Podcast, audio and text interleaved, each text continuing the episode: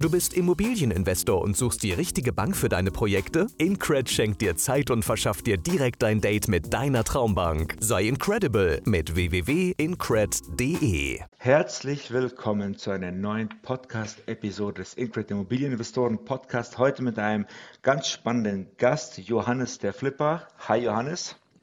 Hallo, Servus.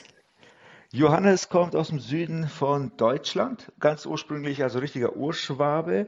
Ähm, ich habe ihn über ja, Instagram, über YouTube kennengelernt. Vielleicht ist er auch schon bei uns in der Community unter den Zuhörern bekannt.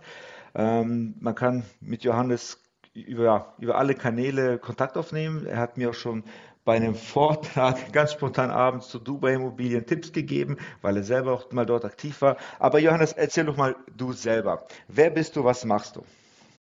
Ja, hallo in die Runde erstmal. Dankeschön für die Einladung. Ich denke, da ist sicher der ein oder andere da draußen, der mich schon von Social Media kennt oder von meinen YouTube-Vlogs. Ich trete, wie du schon gesagt hast, unter dem Namen Flipper auf Social Media auf und mache das Ganze seit knapp drei Jahren, ein bisschen länger. Und genau, ich bin im Allgäu ganz klassisch auf einem Bauernhof aufgewachsen habe dann meine Ausbildung erledigt als Bauzeichner. Also das war so der erste Kontakt in der Immobilie. Wollte damals auch immer Architekt werden, ähm, hat mich aber irgendwie dann doch nicht mehr so interessiert. Mit 16, 17 habe dann mein Fachabitur nachgemacht nach der Ausbildung und bin dann relativ schnell nach drei, vier Monaten nach Australien. Bisschen Geld angespart davor natürlich ähm, durch diverse ja, harte Arbeiten, also Baustelle und so weiter bin dann nach Australien, habe da die klassischen sechs Monate Work and Travel benutzt, um, wie ich immer gerne sage, so, man wird da so eine Art neuer Mensch, beziehungsweise man lernt sich erst richtig kennen, weil man einfach auf komplett sich selbst angewiesen ist und das ist so mit die beste Schule fürs Leben, finde ich. Also ich empfehle das mhm. immer jedem, ins mhm. Ausland zu gehen und einfach mal Probleme zu lösen für sich selbst, einfach mal in seinem Kopf auch in einem ganz anderen Land zu sein, drüber nachzudenken, was macht man denn den ganzen Tag. Also es ist eine wahnsinnig gute Schule. Bin dann von Australien mit einem One-Way-Ticket nach Dubai. Das war damals schon so ein bisschen angeplant. Ich hatte dann äh, entfernten Cousin und bin dann dort eigentlich als Quereinsteiger mehr oder weniger nach drei Monaten in die Immobilienbranche reingerutscht. Ähm, und genau, das, das, das war so der Anfang der Immobilienbranche, war da dann vier Jahre unterwegs da unten bin dann aufgrund verschiedener Umstände bin ich dann nach Mallorca umgezogen, weil dieses Dubai, also es ist cool. Viele preisen es jetzt natürlich auch an. Gerade die Influencer gehen darunter, natürlich auch unter anderem wegen Steuern. Ich bin auf einem Bauernhof äh, aufgewachsen, wie gesagt, deswegen ich, ich habe mich damit irgendwann dann nicht mehr identifiziert. Mhm. Ich wollte mhm. zwar einen gewissen, einen gewissen Wohlstand erreichen, sonst wäre ich da auch gar nicht hin, aber ich selbst, meine Meinung und auch überhaupt die Einstellung zum Leben hat sich dann da unten auch irgendwie grundsätzlich geändert, weil ich damals runtergegangen bin mit dem Gedanken, dass Glück gleichgesetzt ist mit, mit Geld oder mit, mit gutem Verdienst. Das ist natürlich nur ein Ticken richtig. Also klar äh, ist es besser, wenn man 2000 Euro hat anstatt 100 Euro. Da ist auf jeden Fall die Lebensqualität eine ganz andere.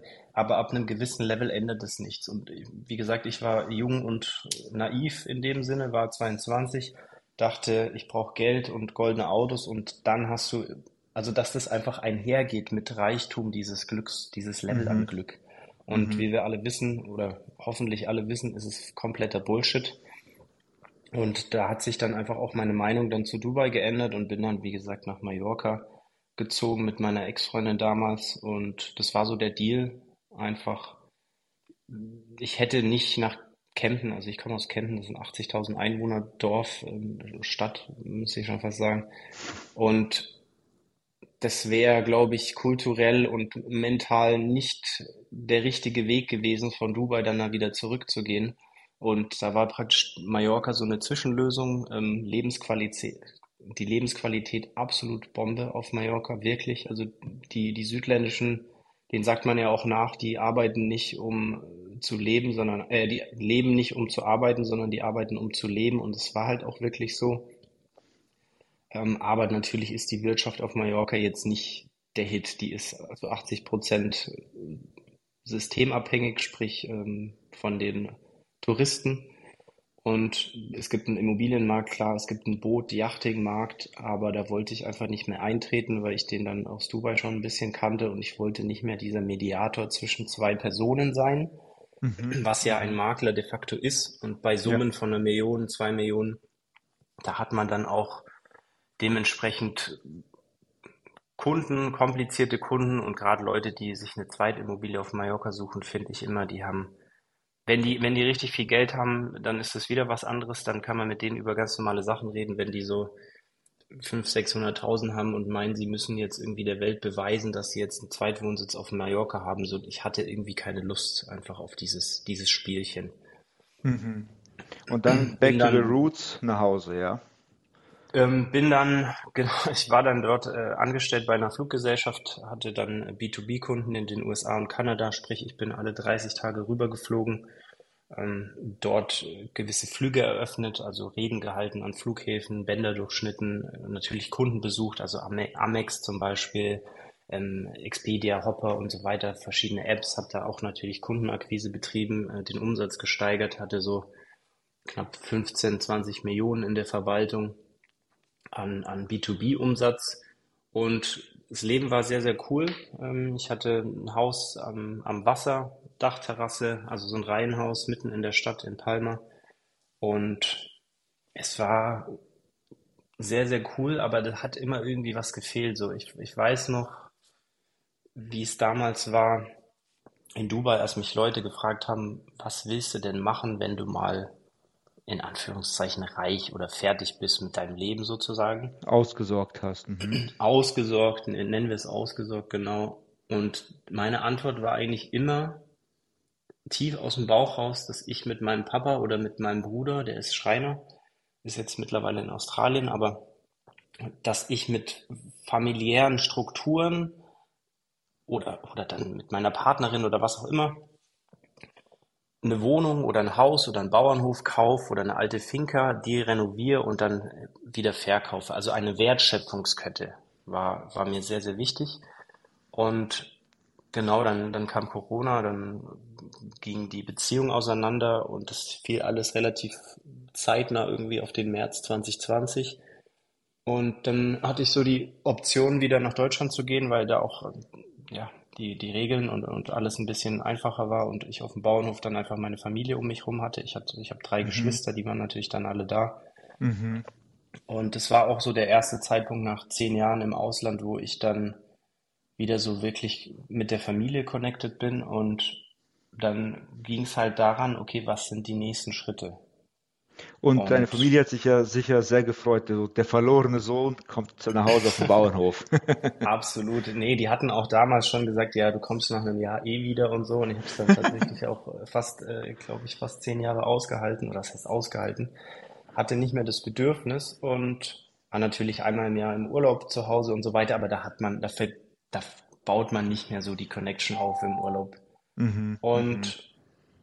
das es war super und hat mir dann auch Spaß gemacht. Ich wusste, ich muss jetzt nicht unbedingt auf dem Bauernhof bleiben, aber ich muss auf jeden Fall was ändern, weil es war wieder ein Neuanfang. Den Neuanfang hatte ich damals schon zum dritten Mal gemacht, mehr oder weniger. Mhm. Also Australien, Dubai, Mallorca und jetzt wieder zurück daheim. Mhm. Genau, und die Idee war, wenn ich jetzt wieder immer, also wenn ich jetzt wieder das Gleiche mache wie die letzten Male, werde ich in ein paar Jahren genau an demselben Punkt sein. Ich werde, ich war immer ein bisschen unglücklich mit meinen Chefs, mit meinem, mit meinem Job. Ich meine, der Chef kann nichts dafür in dem Sinne, dass ich den Job nicht komplett mag, weil er macht es genauso, wie er gerne hätte. Und im Prinzip war das ja immer eine falsche Erwartungshaltung an den Chef. Klar, es gibt schlechte Chefs, es gibt gute Chefs, aber es ist trotzdem meine Erwartungshaltung, wie ich in den Job reingehe und was ich davon erwarte. Das heißt, zwangsläufig war es immer klar, dass ich selbstständig werden muss oder will. Mhm. Und da gab es einfach diesen Punkt, wie gesagt, nach, nach Corona in Deutschland saß ich da, habe mir dann wirklich überlegt, okay, was machst du jetzt?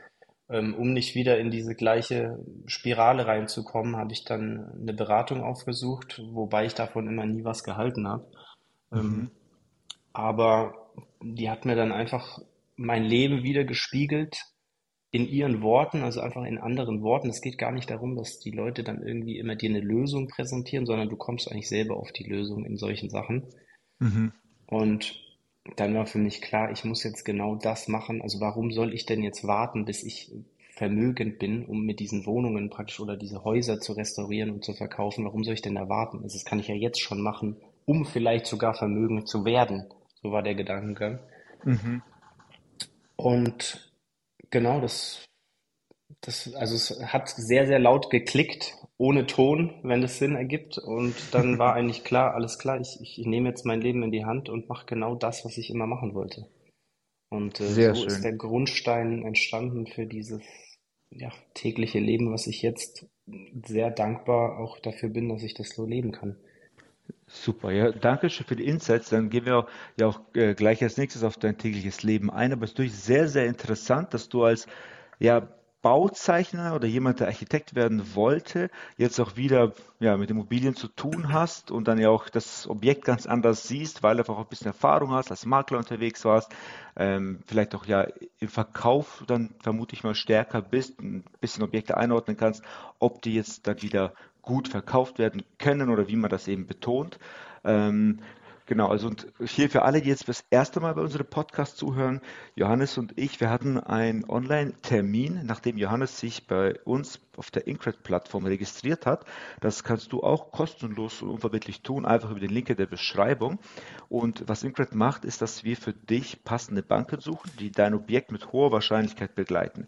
Und was uns dann unterscheidet, ist, du bekommst den direkten Bankkontakt. Du kannst mit dem Banker selber sprechen, persönlich verhandeln, Beziehungen aufbauen, weißt aber schon davor, dass der Banker Ja zu dir und zu deinem Projekt gesagt hat. Und du kannst natürlich die ganzen Unterlagen, das Portfolio auf der Plattform immer kostenfrei verwalten. Genau.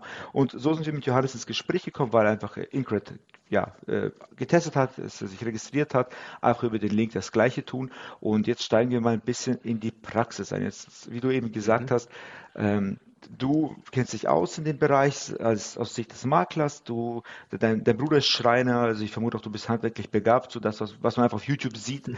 ist, dass du auch aktiv bist, ja, also wirklich mit äh, anpackst. Ähm, und wie machst du das denn jetzt? Also wenn du Objekte einkaufst, wonach filterst du, wie suchst du die passenden Objekte ein, bei denen du auch weißt, dass sie auch leichter oder, oder besser verkäuflich sind, sodass du einfach auch den Deal schnell über die Bühne bringen kannst. Wie machst du das aktuell in der heutigen Zeit? Genau, also kleinen Sprung zurück vielleicht. Also mein Ziel oder ich habe angefangen erstmal eine Wohnung, dann nach zwei, drei Wochen, also ich bin da relativ schnell, nachdem ich den Punkt erreicht hatte, wo ich sage, okay, ich, ich werde jetzt, Flipper war noch nicht der Name damals, aber ich sage, gesagt, ich fange jetzt damit an. Bin dann nach zwei, drei Wochen mit Flyern losgetigert, habe dann auch die Wohnung nach drei Wochen angekauft oder beziehungsweise zugesagt und dann angekauft und es ging dann Schlag auf Schlag. Ich habe da meinen Vater mit reingenommen. Er ist Landwirt, er kennt sich aus. Er muss, wenn man eine Landwirtschaft hat, muss man jeden Tag irgendwas reparieren, ob man will oder nicht. Mhm.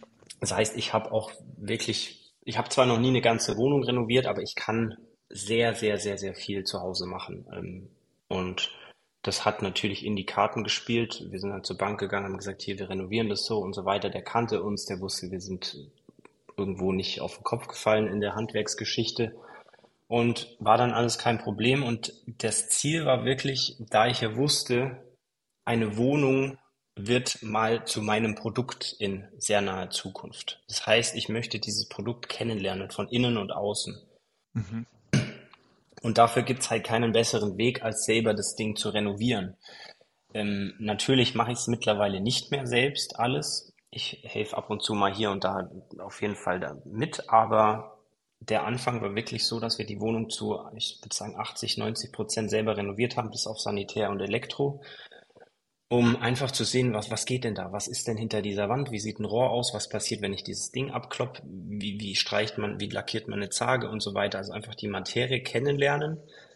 Und damals war es schon so, dass ich immer zwei, drei Zimmerwohnungen gesucht habe, die entweder Stadtzentrum oder irgendwie gut angebunden sind Damals war es noch nicht so wichtig mit der Heizung. Das ist natürlich jetzt ein komplett anderes Thema. Man ist, hat sich nochmal um 180 Grad gedreht.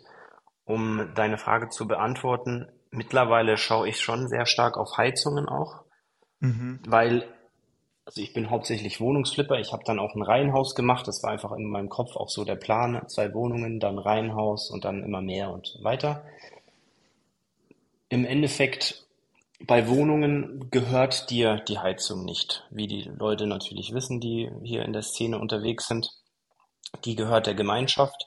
Das heißt, wenn ich ein Haus kaufe, äh, eine Wohnung kaufe, die in einem Mehrfamilienhaus ist mit Energieklasse F oder was auch immer, so ein ganz böser Buchstabe, der ganz weit rechts steht im roten Bereich, dann habe ich darauf keinen Einfluss. Und selbst wenn ich es schaffen würde, die Leute umzustimmen, eine neue Heizung zu kaufen, dann dauert so ein Prozess in der Hausverwaltung mit einer Gemeinschaft, ja, sagen wir mal so ein, zwei Jahre. Du, du warst mal in der Hausverwaltung, oder? Das, dieser Prozess, der dauert einfach. Genau, genau. Also ich war früher äh, WEG-Verwalter. Ich habe auch die Ausbildung zum Immobilienkaufen bei einer Hausverwaltung gemacht.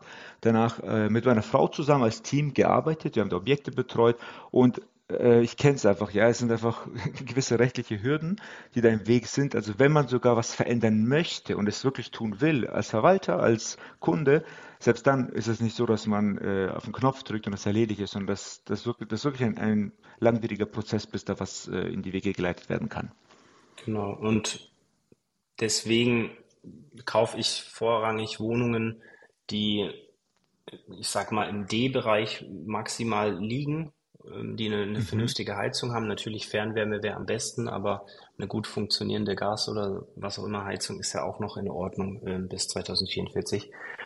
Mhm. Und das ist so der Einkauf. Ich schaue mittlerweile sehr stark. Die erste Wohnung hatte zum Beispiel keinen Balkon, was noch ein bisschen immer kritisiert wurde bei den Besichtigungen, aber im Endeffekt waren wir in der, in der Niedrigzinsphase, das wurde eh irgendwie gekauft. Das klingt immer so, aber es war einfach so. Ja, das war wirklich so damals. Natürlich seit Corona und seit den erhöhten Zinsen ist das Thema Balkon auf jeden Fall wichtig. Die Leute möchten sich zu Hause wohlfühlen. Aber ich sag mal, in der Niedrigzinsphase, da wurden, ich sag jetzt mal Fehler, ja, schnell verziehen oder es war nicht so schlimm. Ähm, wichtig ist, wie man das heute macht, ja. Ähm, kannst du noch ein bisschen darauf eingehen, was du heute vermeidest oder was du nicht kaufst oder wo du sagst, hm, das macht nur ein Profi oder also ja. nicht jeder Anfänger sollte damit äh, starten? Genau, also Grundsätzlich muss man auch erklären, dass ich hauptsächlich an Eigennutzer verkaufe. Das heißt, ich mache es wirklich schön. Ich wollte nie da einfach nur ein Laminat reinlegen, die Fliesen streichen und ab die Post, sondern ich möchte da wirklich einen Wert schaffen. Mhm. Natürlich nicht so, dass ich selbst drin wohnen würde, dann, dann würde man es nochmal hochwertiger machen, aber doch, da ist immer ein Parkett drin in meinen Wohnungen, der wird verklebt. Es werden Grundrisse auch ein bisschen geändert. Natürlich habe ich immer zwei Augen auf die Geschichte. Einmal sehe ich es aus dem Blickwinkel des zukünftigen Käufers. Macht das Ganze mhm. Sinn? Sieht es schön aus? Kann ich hier wohnen? Ist es praktisch? Ja, ganz wichtiger Punkt. Ist es praktisch? Würde ich hier selbst einziehen? Auf der anderen Seite bin ich natürlich äh, Geschäftsführer von zwei GmbHs plus einer Holding und muss natürlich am Ende des Tages auch wirtschaften, sonst macht das mhm. natürlich auch keinen Spaß. Wir nehmen bei so einem Flipper natürlich auch 200.000, 300.000 Euro in die Hand, dann muss natürlich auf der anderen Seite auch dementsprechend eine Entlohnung stattfinden im Verhältnis zu dem Risiko, was man eingeht. Mhm. Und deswegen, was jetzt nicht mehr so im Ankaufsprofil aktuell ist, ist einfach der Block, ähm, weil, also ich, ich rede jetzt von einem von einem Block, der wäre noch vor zwei, drei Jahren natürlich locker weggegangen, so eine Wohnung da drin. Aber ich kann keine schöne Wohnung, ein Juwel, wie ich es oft nenne, mit Eichenparkett und so weiter in ein Haus packen, was es nicht widerspiegelt. Man kauft ja auch das Mehrfamilienhaus mit irgendwo, wenn man eine Wohnung kauft. Mhm. Und die Gemeinschaft, das Treppenhaus, den Vorraum, also das muss alles irgendwie doch ordentlich sein. Das heißt, ich kaufe eher so Richtung 10, 20 Wohneinheiten maximal, keine Blöcke mehr. Ähm, was ich auch nicht mehr kaufe, wie gesagt, ähm, ganz, ganz schlechte Heizungen. Und ich habe jetzt eine Wohnung gekauft, die ist jetzt auch fertig, die wird jetzt auch demnächst verkauft. Allerdings ist es Souterrain, ohne Fenster im, im Schlafzimmer und Abstellraum und Badezimmer. Ich, ich habe mich nicht verkalkuliert, aber ich dachte, es geht auf jeden Fall schneller weg. Mhm. Da bleibt trotzdem noch genügend übrig, um äh, das ganze Ding auch rentabel zu verkaufen, aber ich glaube nicht mehr, dass ich eine Souterrain-Wohnung machen werde ohne Fenster, weil der mhm. Eigennutzer, die ältere Dame, die dann irgendwie kauft für, für die nächsten 20, 30 Jahre, die möchte Licht im Schlafzimmer und ich persönlich und ich denke du auch können das komplett nachvollziehen. 100 Prozent, also, ja man kann nicht mehr alles einkaufen. Das, ich rede ja natürlich auch mit zum Beispiel mit Nils Eifler oder mit, mit verschiedenen Leuten in der, in der, in der Community von meinem Instagram-Kanal oder YouTube. Da sind auch Kaliber dabei, die machen deutlich mehr als ich im Jahr. Also ich mache das noch relativ gemütlich, alles, dieses, dieses Flippen, weil ich auch bis vor kurzem noch angestellt war, bis vor äh, sechs Monaten. Und man muss wirklich sehr, sehr gut schauen. Im, Im, Einkauf liegt nach wie vor der Gewinn und diese Aussage ist jetzt wichtiger als jemals zuvor. Also nur weil es ein Schnapper ist, weil der Preis günstig ist, heißt es nicht, dass wenn ich es renoviert habe und in sechs Monaten oder in vier Monaten wieder auf den Markt setze, dass es dann sofort weggeht. Und genau das ist so der, der Punkt einfach, ich hatte jetzt auch eine Geschichte mit Sonderumlagen, wo wir versucht haben, das Problem für den neuen Eigentümer zu lösen, indem wir diese Sonderumlage bezahlen, warten. Mhm. Also da ging es um neue Balkone, dass wir warten, bis diese Balkone dran sind, um dann praktisch mit diesem Mehrwert das Ganze wieder zu verkaufen. Ähm, du kannst dir vorstellen, was passiert ist. Die Hausverwaltung plus Baugremium und wer da alles noch involviert war, die haben hardcore gepennt und im Endeffekt wurde dieser Bau jetzt sechs Monate verschoben und wir sitzen jetzt da mit, klar, die Wohnung ist fertig, die Balkone werden jetzt gerade gemacht, aber theoretisch hätten diese schon fertig sein müssen. Mm, ja. Und ja. das sind so Sachen, die kann man machen, wenn man weiß, was man tut. Ich habe da jetzt auch, ich werde da auf gar keinen Fall Geld verlieren, also da bleibt trotzdem noch auf jeden Fall ein sehr gutes Jahresgehalt äh, übrig. Und genau, also es ist sehr, sehr wichtig, diesen Puffer nochmal ganz anders zu rechnen weil die Materialpreise haben sich in den letzten zwei Jahren, ich würde fast sagen, verdreifacht. Ähm, so durch die Bank, also verdoppelt auf jeden Fall. Plus der Verkaufspreis ist natürlich auch abgesackt mit dem ganzen Markt. Jetzt nicht 40 äh, Prozent, aber doch die 10 Prozent muss man doch mit einrechnen. Mhm. Und also diese ganzen Sicherheitspuffer, Einkauf, Renovierungskosten äh, muss man ein bisschen höher ansetzen als sonst so die ganzen Stellschrauben, die man jetzt eigentlich so für sich gefixt hat, die letzten zwei Jahre, die muss man jetzt einfach drehen und sehr, sehr konservativ anpassen. Ja. Ähm, genau. Ich finde das auch sehr gut, wie du das eben auch erklärt hast, dass man verhandelt und manchmal braucht äh, der Käufer jetzt nicht zwingend äh, den besten Preis, sondern dass man einfach flexibel ist und ähm, wie das in den Balkon mit einkalkuliert und auf ihn einen Schritt zugeht. Wie du auch jetzt von dem Nils erwähnt hast, ähm, vielleicht für die Zuhörer hier interessant, äh, Nils ist äh, ja auch bei Incred mit investiert und arbeitet äh, mit Incred zusammen. Und von seinem Podcast weiß ich auch, oder kann man, könnt ihr auch gerne nachhören, ähm, dass er die Objekte damals mit einem Makler, also ein Verkaufsmakler, ist mitgekommen äh, mit dem mhm. Handwerker und der Homestagerin besichtigt hat. Und dann haben die sich nach der Besichtigung kurz geschlossen. Äh, die Homestagerin hat gesagt, das und das äh, muss man ändern, das Waschbecken muss raus oder so. Der Handwerker hat gesagt, was es kosten wird. Und der Makler, der hat dann gesagt, ja, für diese Summe X kann ich es dann verkaufen. Also tatsächlich muss man mit den Gedanken, wie werde ich es verkaufen, zu welchem Preis werde ich es verkaufen, äh, schon in den Einkauf gehen. Und wie du gesagt hast, im Einkauf liegt der Gewinn und eben konservativ kalkulieren. Aber das ist, äh, ich sag mal, nur die eine Seite der Medaille. Auf der anderen Seite haben wir nochmal das Persönliche, weil es ja einfach Wille und äh, Kraft irgendwo bedarf, weil es nicht immer so läuft, wie man es vorher kalkuliert hat. Und da habe ich auch von dir in Instagram äh, eine super tolle Story äh, verfolgt. Ähm, vielleicht kannst du das nochmal äh, erzählen hier für unseren Zuhörern, weil du nämlich ganze vier Punkte, ganze vier Punkte bei einer Wohnungseigentümergemeinschaft durchboxen musstest und wolltest, aber damit das Objekt einen schönen neuen Grundriss hat, schön verkauft werden kann. Und ich eben, wie gesagt, als ehemaliger Verwalter weiß ich, wie schwer das ist, manchmal vier Punkte durchzubekommen. Wie hast du das gemacht und wie hast du das hinbekommen? Ähm, also ich, ich, das erwähnst du auch jedes Mal, wenn wir uns äh, sprechen. Ich finde es gar nicht so wild, aber jetzt im Nachhinein war es wahrscheinlich doch irgendwie ein wichtiger äh, oder ja, nennen wir es ein, ein, ein gutes Ergebnis. Wir hatten folgende Problematik. Es war ein wir hatten 73 Quadratmeter Wohnung. Die hatte aber das Bad am Anfang, also im Flur und die Küche war praktisch zwischen Schlafzimmer und Wohnzimmer. Die war eigentlich schon fast im Schlafzimmer. Und um das einfach zu tauschen, also Küche und Wohn äh, Küche und Bad zu tauschen, damit die Küche im Wohnzimmer integriert ist und eine Art offene Wohnküche ergibt. So, so war erstmal der Plan. Die Fassade, die war in einem sehr, sehr hässlichen Grün.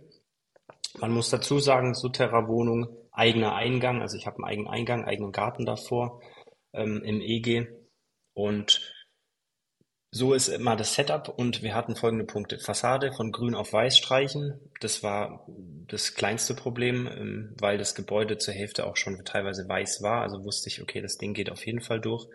Zweiter Punkt war, wir brauchen eine neue Eingangstür, weil das war so eine ganz alte Aluminium gebürstete Tür, die zwei Glasflächen oben und unten hat mit diesen mit diesem Wabenmuster von früher, mit mhm, diesem einge, mhm. eingelassenen Draht, diese Sicherheitsgläser von früher. Kennt ihr sicher von Oma und so.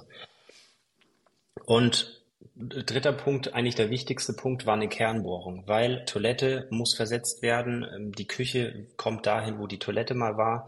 Wir haben versucht, oder wir haben natürlich alles versucht mit dem Sanitärler und unseren Handwerker vor Ort, um da so wenig bohren müssen, wie es nur möglich wäre. Aber wir sind im Endeffekt nicht drum rumgekommen, um da auch einen vernünftigen Grundriss zu haben. Und wenn wir das ganze Ding eh schon mal auf links krempeln, dann muss man jetzt wirklich nicht an einem, an einer Kernbohrung nochmal sparen. Also um das Ganze zu, effektiv zu machen, mussten wir zwei Kernbohrungen durchführen, die dann auch runter, unter uns ist die Tiefgarage und ab dem Fallrohr ist es ja Gemeinschaftseigentum. Da, dazwischen ist es Sondereigentum, also meins, was ich dann bezahlen muss, aber die Gemeinschaft muss abstimmen. Und das waren eigentlich so die Punkte, die haben wir dann aufgenommen für die nächste Versammlung. Muss man dann auch drei, vier Wochen warten, ähm, bis diese ganze Geschichte dann auch wirklich terminiert wurde. Und die vierte weiß ich gerade gar nicht. Ah doch, wir wollten noch die Hecke absägen, aber das haben wir im Endeffekt nicht gemacht. Also das waren die vier Punkte. Fassade, Tür, Kernbohrung und Hecke. Und ich weiß von der Gemeinschaft, dass die relativ die stehen extrem drauf, da richtig rumzudiskutieren, nennen wir es mal so. Und ich wusste, dass das auf jeden Fall ein, Knackpunkt wird, diese ganzen, weil die hätten ja theoretisch auch teilweise diese Kosten von der Tür zum Beispiel, hätten die übernehmen müssen als Gemeinschaft. Wir reden jetzt hier über 800, 900 Euro, das ist jetzt nicht die Welt. Aber natürlich gab es da auf jeden Fall ein paar Stimmen, die da gesagt haben, nee, warum machen wir das denn überhaupt? Mhm. Im Endeffekt kam dann die, also im Endeffekt ging es dann zum Termin. Wir sind da hingegangen und wir waren auf Punkt eins. Also wir waren als erster von diesen ganzen, es gab noch ein paar Leute, die wollten was mit der Fassade machen, ein paar Leute wollten sich einen E, also ein E-Ladegerät fürs Auto in die Garage packen lassen und so weiter. Also wir waren jetzt nicht die einzigsten, die da kamen mit Änderungen, aber wir hatten schon die meisten mit vier Punkten. Mhm. Und dann wurde diese Folie aufgelegt, an die Tafel projiziert. Dann ging es da hier ähm, Haus, äh, Wohnung Nummer XY, will folgende Änderung machen. Und dann ging es getuschel los. Dann gleich die erste Reihe hat direkt angefangen zu schimpfen und ah oh ja, was, was soll das? Und du, du weißt ja, wie das ist. Also direkt ja. auf die Barrikaden, einfach nur aus Prinzip auch teilweise.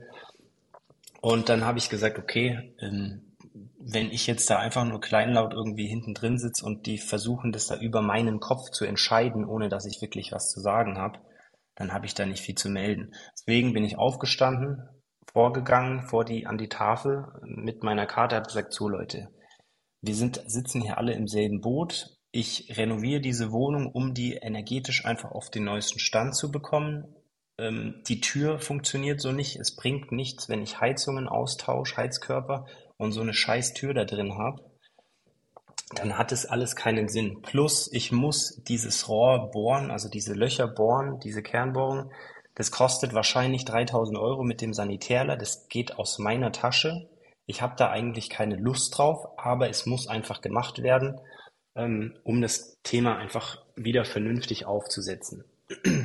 Und dadurch, dass wir gesagt haben, wir übernehmen die Kosten auch zum Beispiel für die Tür, dass die Hausgemeinschaft da einfach überhaupt keinen kein Cent in die Hand nehmen muss. Die Fassade streiche ich selber. Habe ich dann auch im Endeffekt gemacht. Könnt ihr auch auf YouTube sehen, von grün auf weiß. Ähm, die Kernbohrung wurde dann genehmigt. Ich hätte es sowieso selber zahlen müssen. Ähm, und die Tür wurde dann auch genehmigt, weil sie einfach gesagt haben, wir bezahlen das Ganze. Und es war schon so, ich habe die nicht angegriffen, aber ich war schon sehr bestimmt und habe gesagt, Leute, das macht mir eigentlich auch keinen Spaß. Also wenn, wenn ihr mir eins auswischen wollt, dann genehmigt bitte einfach alle vier Punkte, weil ich ja dann dafür bezahlen muss. Ich habe es nicht genau so gesagt, aber es war doch ähm, durch meine Vertriebserfahrung im Ausland und so weiter. Ich habe, wie gesagt, vor irgendwelchen Großkunden in den USA Reden gehalten. Also ich diese ganzen Geschichten in meinem Leben, die haben mir doch irgendwo die Tools an die Hand gegeben, wie ich mit Menschen zu reden habe, wenn ich doch was von denen möchte. Also einfach in Klammern der Vertrieb, der wurde mir dann über die Jahre schon beigebracht und das war wahrscheinlich auch der Punkt, der es dann im Endeffekt gewuppt hat. Also dann wurde es genehmigt und alle waren eigentlich zufrieden. Die haben sich dann sogar entschuldigt teilweise vorne, die in der ersten Reihe, die da sofort rumgemault haben oder wie sagt man, äh, ja, auf Bayerisch sagt man gemault. ähm, also die haben sich beschwert und genau, die, die waren dann auch ruhig und der, im Endeffekt ist sogar der, der am lautesten war, der hat mich vor wenigen Tagen, hat er mich angerufen, weil er einen Flyer von mir gefunden hat und der will mir jetzt seine Wohnung verkaufen. Sehr also, gut, also du bist ihm hängen geblieben, sehr gut. Ja, er wusste, glaube ich, nicht, dass ich das bin auf diesem Flyer, aber als er mich dann gesehen hat, hat er auch also wir wussten beide, was Sache ist. Ähm, er wusste, er hat sich wahrscheinlich ein bisschen doof benommen. Ähm, ich stand gut. eh drüber und so klein ist auch die Welt ähm, und deswegen, man sollte sich da auch nicht irgendwie wegen einem kurzen Ego-Trip dann irgendwelche Brücken verbrennen oder irgendwie eine Beziehung kaputt machen, die vielleicht noch gar nicht da ist. Also das ist immer ganz wichtig. Ich versuche immer eine Win-Win für alle zu schaffen. Ich bin eigentlich kein Mensch, der Konflikte mag oder immer diesen, diesen Kampf sucht. Ähm, natürlich im Verhandeln gehört es dazu, aber ich denke doch, das nachhaltigste Geschäft auf dieser Welt ist immer noch das, was für beide Seiten eine Win-Win-Situation gestaltet und so lebe ich eigentlich auch jetzt. Sehr gut. Also das finde ich eine sehr, sehr coole Geschichte. Das gefällt mir richtig gut, dass du nach vorne gegangen bist, dich positioniert hast und ja, äh, fand, fand ich sehr, sehr cool, dass ich das erste Mal gehört habe.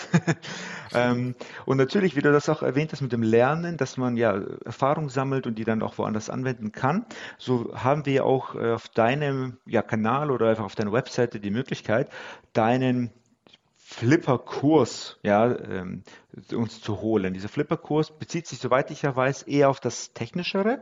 Ähm, vielleicht kannst du noch mal ganz kurz darauf eingehen, aber es ist nur auf die technische Seite. Unten bei uns hier in der Podcast ist auch der Referral-Link von Incred drin, wenn jemand Interesse hat.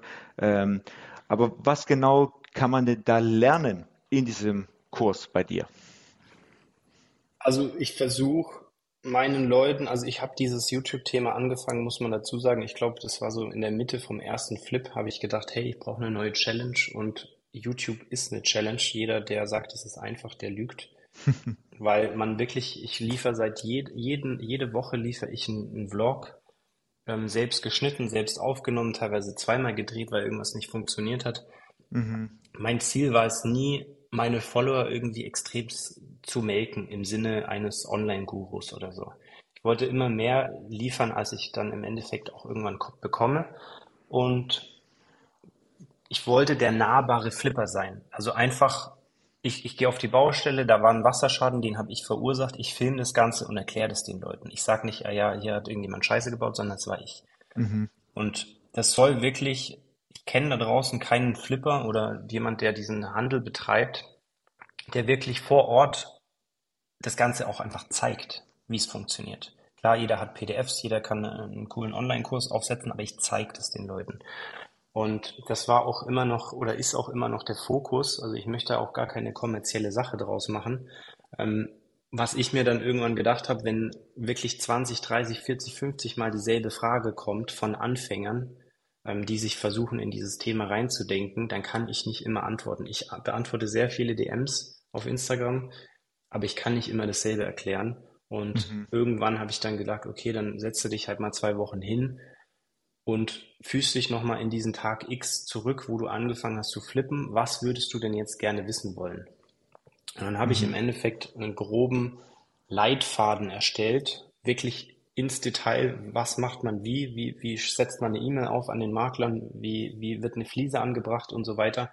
Nicht unbedingt, damit die das lernen, jetzt äh, irgendwie eine Fliese selber hinzumachen, aber einfach, um schon mal in diesem Prozess wenigstens virtuell drin gewesen zu sein.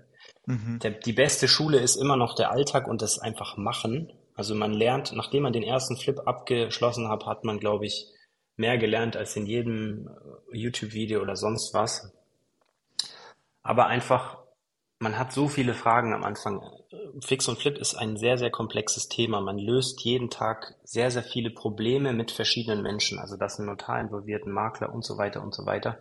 Und wenn man keinen Bock auf Probleme lösen hat, dann sollte man das auf gar keinen Fall anfangen. Ähm, weil man rutscht eigentlich permanent in irgendwelche Probleme ab, die man so schnell wie möglich lösen muss, weil das nächste Problem steht schon wieder an der Ecke.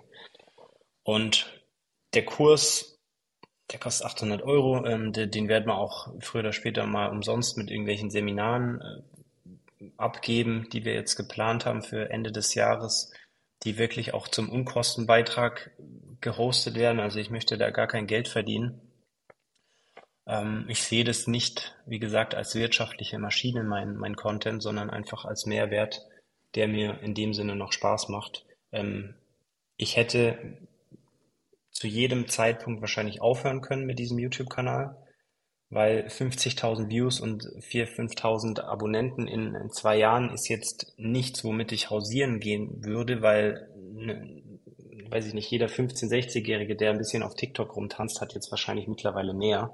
Also es gab deutlich mehr Punkte, die mich zum Aufhören gezwungen hätten als andersrum. Aber ich weiß noch nicht, was daraus entsteht. Ich weiß, dass es eine gute Sache ist. Ähm, ich weiß, dass es mir sehr viel Spaß macht und dass es definitiv Mehrwert liefert und Leuten auf jeden Fall Lehrgeld erspart. Also du weißt selber, wie das ist. Ohne Lehrgeld äh, funktioniert das Leben nicht. Und wenn man eine Wohnung kauft für 200.000 Euro und die für sechs Monate mehr oder weniger in seinem Bestand hält oder begleitet, dann zahlt man da auf jeden Fall vier, fünfstellig Lehrgeld am Anfang, wenn man nicht weiß, was man tut. Und das versuche ich einfach ein bisschen zu vermeiden. Beziehungsweise ja. dieses Geld, was ich jemanden spare, wenn es 10.000 Euro sind, die soll er lieber in, äh, weiß ich nicht, in eine Aktie stecken oder halt dann die Anzahlung für die erste Immobilie, also bevor er die dann verliert an Lehrgeld. Ja, und sehr, sehr genau, das ist, ja. das ist so, so die, die, die Idee hinter dem Ganzen. Natürlich wird da noch mehr kommen, auch in der ganzen Content-Schiene. Ich habe jetzt einen Cutter eingestellt, der mir die ganzen Reels und so schneidet, weil es ist einfach so, so viel Arbeit, dieses ganze Content-Thema am Laufen zu erhalten. Und es ist jetzt nicht mein primärer Fokus in meinem Leben. Jeden Tag rumschneide und, und irgendwelche Clips zusammenfüge. Ich mache es ja, also, zwar, aber ich würde es gern abgeben. Und das mache ich. Also Content-Aufbereitung ist wirklich aufwendig. Also für alle, die jetzt diesen Podcast auch hören, äh, dieser Podcast äh, bedarf auch Arbeit. Das heißt, wir freuen uns auch über jeden, der uns unterstützt. Mit fünf Sternen, mit einem Sharing, äh, mit einem Following auf Instagram oder auch Johannes auf YouTube weil das wirklich auch viel Arbeit ist, die man reinsteckt. Ähm, für alle, die jetzt diesen Flip-Simulator 2023 ausprobieren wollen, ähm, das ist kein Farming-Simulator, sondern Flip-Simulator, ähm, gerne einfach die, über den Link in der Beschreibung. Für alle, die aber sagen, okay, einigermaßen fit bin ich schon im den handwerklichen technischen Bereich, aber dieses persönliche oder dieses verhandlungstechnische, das zwischenmenschliche, also die andere Seite der Medaille, die wir vorhin kurz angesprochen haben, da bräuchte ich noch jemand, der mich an die Hand nimmt. Ja, für die für die Bankenakquise ist jetzt ja Incred da, das heißt, äh, ich lade das Objekt hoch, da wird eine Bank angezeigt, die das Objekt mit hoher Wahrscheinlichkeit begleitet, ich kann die Bank kennenlernen, äh, ich komme schneller zum Punkt, zack, zack, äh, das Geld ist da. Also auch wenn du Objekte im Bestand hältst, wird es perspektivisch bei Incred in einem ähm, so eine Premium-Variante über ein Abo die Möglichkeit geben, aktuelle Marktwerte zu sehen. Also wenn du jetzt beispielsweise vor 18 Monaten ein Objekt gekauft hast und das ist in dein Portfolio, das du eigentlich verkaufen möchtest, aber die Zinsen sind gestiegen, ähm, das Energiegesetz äh, sorgt für Angst und Panik und das möchtest du wissen, für wie viel könnte ich die Wohnung jetzt realistischerweise verkaufen. Ähm, weil wir wissen, die Exposé- und Inseratspreise in den Portalen sind nicht die Preise, die später dann im, äh, in dem Notarvertrag äh, ja. dokumentiert werden, sondern eben äh, sind deutlich geringer, ja. Und das ja. wird auch über Incred möglich sein, weil wir da monatsgenau die tatsächlichen Preise liefern können, nicht auf einen Cent genau, aber schon sehr, sehr präzise, weil über Incred so viel Traffic laufen wird. Das wird in Zukunft alles möglich sein über Incred, deshalb stay tuned. Ähm, und auf der anderen Seite, also wir haben jetzt das Thema, wir, wir will, äh, technisches Wissen, Haken dran, Bankfinanzierung und Finanzmanagement über Incred, Haken dran und jetzt das Persönliche, diese äh, Verhandlungsgeschick oder äh, ja, wie mache ich das jetzt, stellt sich der eine oder andere vielleicht im Kopf die Frage und hier habe ich auch von dir, Johannes, mitbekommen, dass du da bundesweit was richtig Großes geplant hast. Und ich weiß nicht, ob wir die Ersten sind, die davon berichten, aber bin mir sehr, sehr gespannt, äh, was das für ein System ist. Was, was kommt da für unsere Community zu? Ich glaube, ihr seid die Zweiten, weil ich habe es schon beim Immo Insight Podcast mal leicht angeteasert. Ähm, meine meine bei, Überlegung bei, dem, bei Martin ist das? Ja, genau. Bei Martin. Ja, genau, cool. Genau, es kommt jetzt, glaube ich, morgen oder so müsste die Folge rauskommen. Also super. Gerne ähm, reinschauen. Genau. Ja, absolut. Auf jeden Fall vorbeischauen. Ich werde es auch in, in Instagram verlinken. Die Idee, wenn man sowas, ich habe jetzt da über drei Millionen gedreht, es ist jetzt auch nicht wahrscheinlich die Welt, da wenn Leute zuhören, die machen 10, 20 Millionen im Jahr, darum ging es mir auch gar nie. Ich wollte für mich das machen, was ich, was ich für richtig erhalte und das einfach Spaß am Leben habe und nicht da eine riesen Maschinerie wieder aufbauen. Also ich möchte nicht 10, 20 Mitarbeiter, Handwerker anstellen und so weiter. Ich möchte aber trotzdem in ganz Deutschland idealerweise flippen. Und mhm. wie funktioniert das? Also das ist ja auch wieder ein Widerspruch. Ich kann nicht mich extrem vergrößern und gleichzeitig will ich mich nicht vergrößern. Und der, die Idee war folgendes, dass ich Leute an die Hand nehme, die, die haben zum Beispiel die finanziellen Mittel, die sind Handwerker, die sind Makler. Also die kennen sich oder die sind schon in der Materie drin, die haben eine gute Bonität, ja, die, die, die können auf ihr Geld aufpassen, die sind mental, sind die selbstständig oder sind es vielleicht sogar in Wirklichkeit. Ähm, ich rede, ich ziele jetzt gar nicht auf den, den 20-Jährigen ab, der sich zwischen Fix und Flip und Dropshipping entscheiden will, weil da bin ich raus. Also das, man kann dieses Flippen einfach nicht auf die leichte Schulter nehmen. Das ist nicht einfach mal, ich setze jetzt ein Affiliate-Business auf und fertig. Also das ist wirklich ein Prozess, der dich sechs Monate begleitet und bei dem auch ein Risiko irgendwo, ein erheblich großes Risiko dabei ist.